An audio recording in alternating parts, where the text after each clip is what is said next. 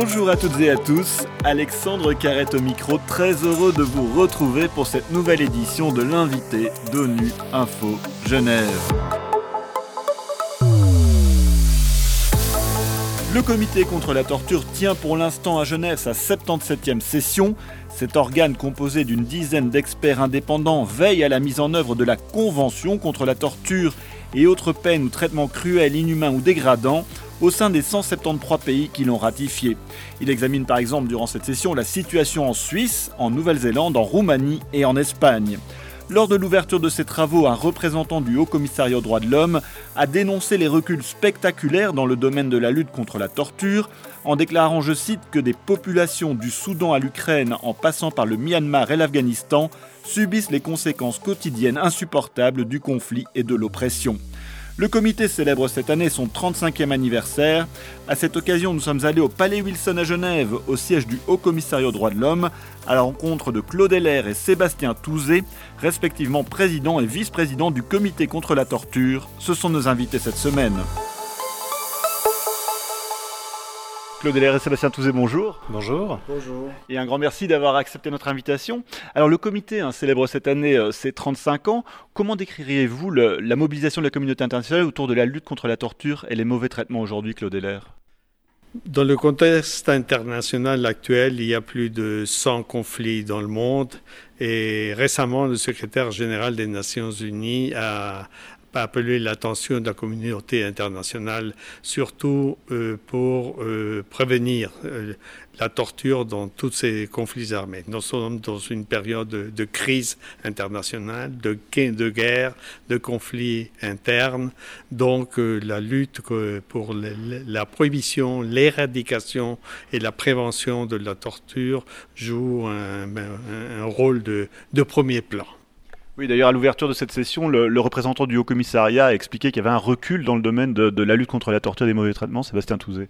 La situation est en effet un peu inquiétante. Comme le vient de le rappeler euh, Claude Heller, le contexte international met en lumière un certain nombre de tensions, des tensions internationales, des tensions internes. Et il est vrai que la priorité sécuritaire euh, passe devant euh, la protection des droits et des libertés. Et incidemment, c'est la torture qui en pâtit. Claude euh, un des rôles principaux de votre comité est d'examiner la mise en œuvre hein, de la Convention euh, contre la torture dans les États qui, l'ont ratifiée. Euh, comment se passe cette relation avec les États? D'un côté, il faut tenir en compte que la Convention a été créée par les États. C'est les États qui ont pris des engagements juridiques euh, formels dans une convention. Et nous, on a été créé comme un comité qui fait partie de cette convention pour justement faire le suivi. Et donc, il doit avoir une relation euh, positive et constructive, dans le sens où, d'un côté, on reçoit les rapports des États euh, de comment ils accomplissent leurs obligations, on, fait ce travail de révision, mais en même temps en soulignant quels sont les thèmes ou les sujets que euh, chaque État confronte. Et euh, on fait des recommandations très spécifiques dans le sens de pouvoir améliorer la situation. Mais ce n'est pas seulement avec euh, cette relation avec les États, on reçoit aussi des communications individuelles quand l'État reconnaît la, la, compétence du comité pour recevoir cette demande euh, individuelle. En plus, nous avons la faculté aussi de faire des enquêtes euh, confidentielles sur certains États en coopération avec les États. Donc c'est, disons, une très large euh, tâche que nous, avons, que nous devons accomplir. Alors comme Claude Heller le disait, euh, Sébastien Touzé, ça demande quand même un travail euh, important d'enquêter sur tous ces pays, cette situation, euh, de voir comment évolue aussi le, droit dans, dans ces pays-là.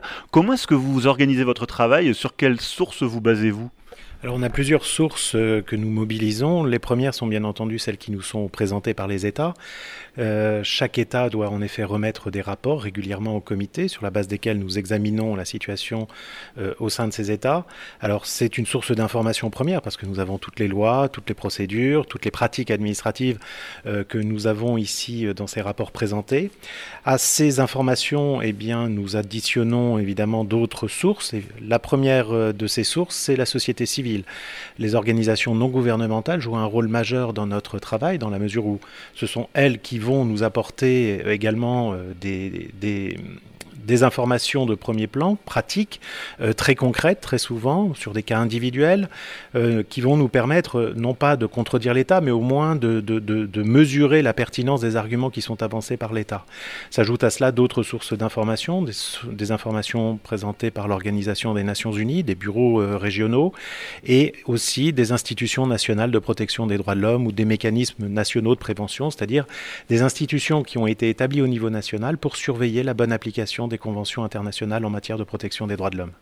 Alors justement, dans, dans le domaine des, de, la torture et des mauvais traitements, on, imagine que pour certains pays, ce, ce dossier, ces, ces, sujets sont très sensibles.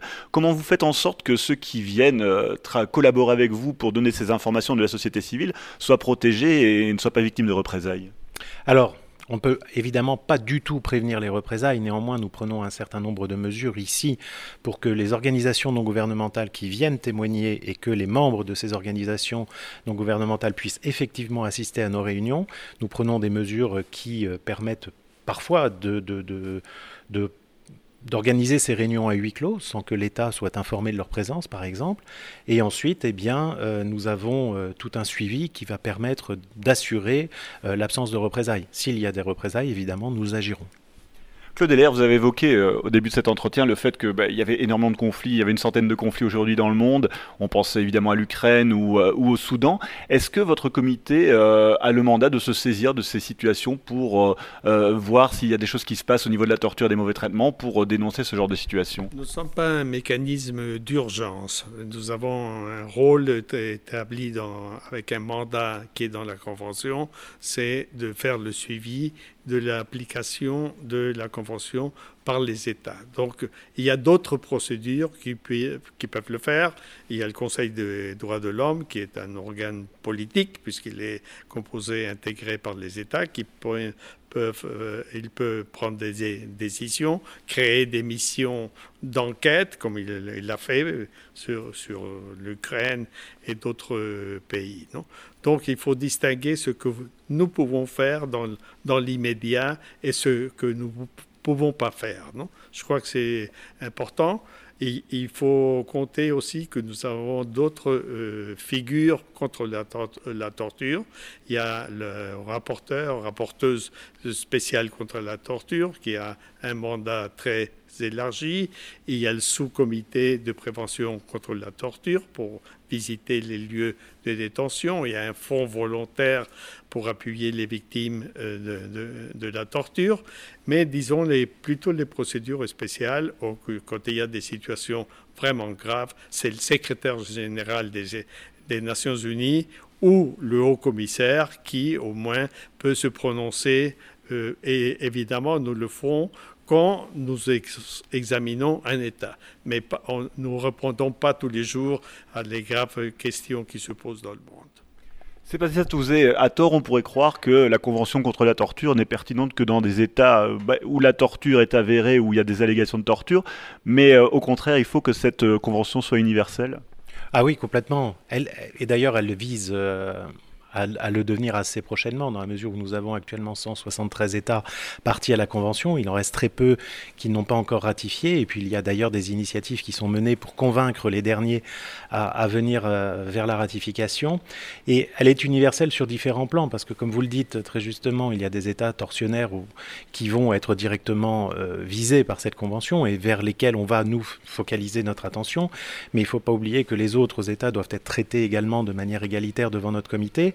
Et même si des problèmes de torture ne sont pas avérés chez eux, on a toujours le moyen de réfléchir sur de bonnes pratiques, sur les conditions de détention, sur la prise en charge des violences intraconjugales, sur euh, des sujets comme les violences faites aux femmes, par exemple. toutes ces questions-là sont progressivement absorbées par notre convention et puis conduisent à améliorer aussi la situation d'un certain nombre de personnes, même dans des États qui ne sont pas qualifiés de tortionnaires. J'aimerais ajouter quelque chose. Il n'y a pas d'État parfait.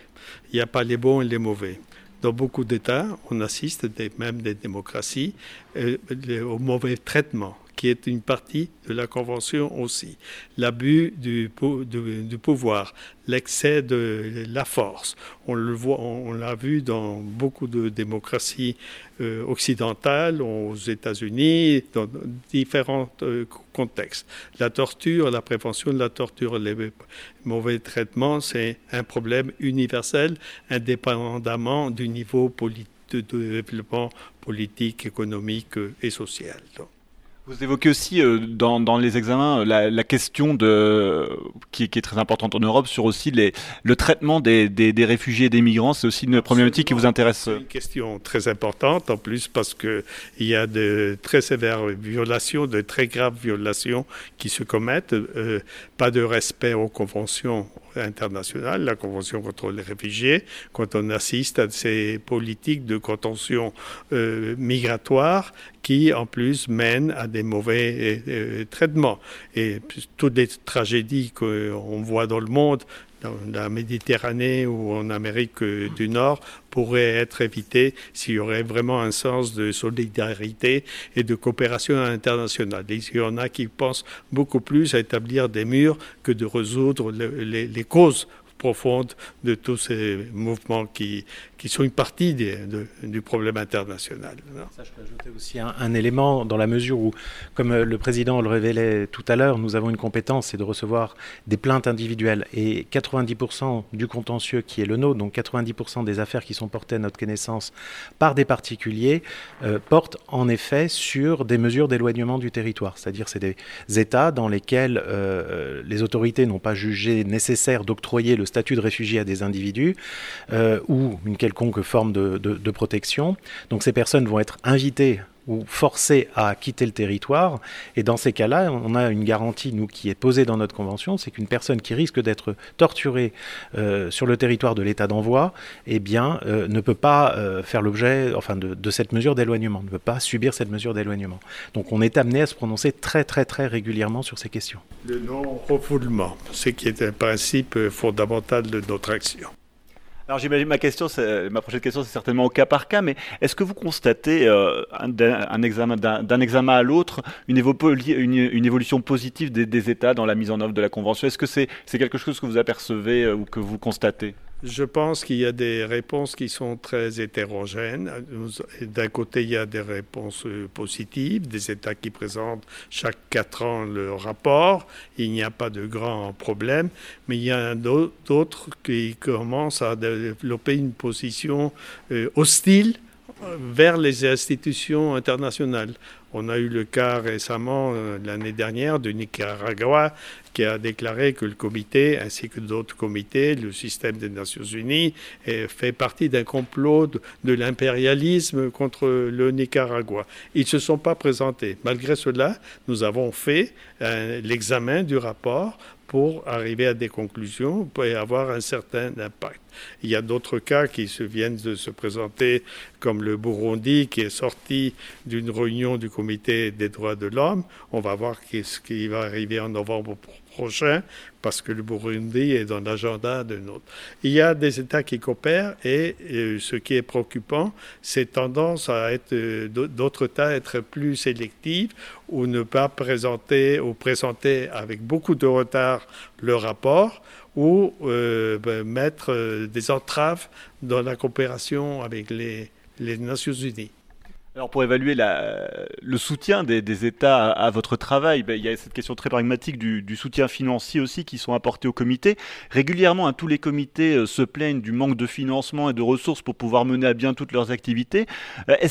a, est-ce que les, les mentalités ont changé? Est-ce, que vous, est-ce qu'il y a davantage de soutien aujourd'hui, Sébastien Touzé il y a une volonté timide de soutenir les organes de traité. Euh, on en parle très très régulièrement. Il n'y a pas une session du comité sans que cette question euh, du financement soit abordée, tout simplement parce qu'il en va de notre organisation et de notre futur. Et euh, on a évidemment des soutiens très forts. Il y a des États qui s'engagent fermement euh, pour soutenir les activités du Comité contre la torture et de façon plus générale de tous les organes de traité. Mais on sent que ça n'est pas du tout la priorité financière du moment, euh, où on voit d'ailleurs que de nombreux États se désengagent du mécanisme général de protection des droits de l'homme de l'Organisation des Nations Unies. C'est plus une priorité, c'est d'ailleurs une part marginale du budget de l'organisation. Donc nous, on essaie à notre niveau de, de faire en sorte que ça reste quand même un élément de discussion euh, prioritaire, mais c'est extrêmement difficile, surtout dans un contexte actuel.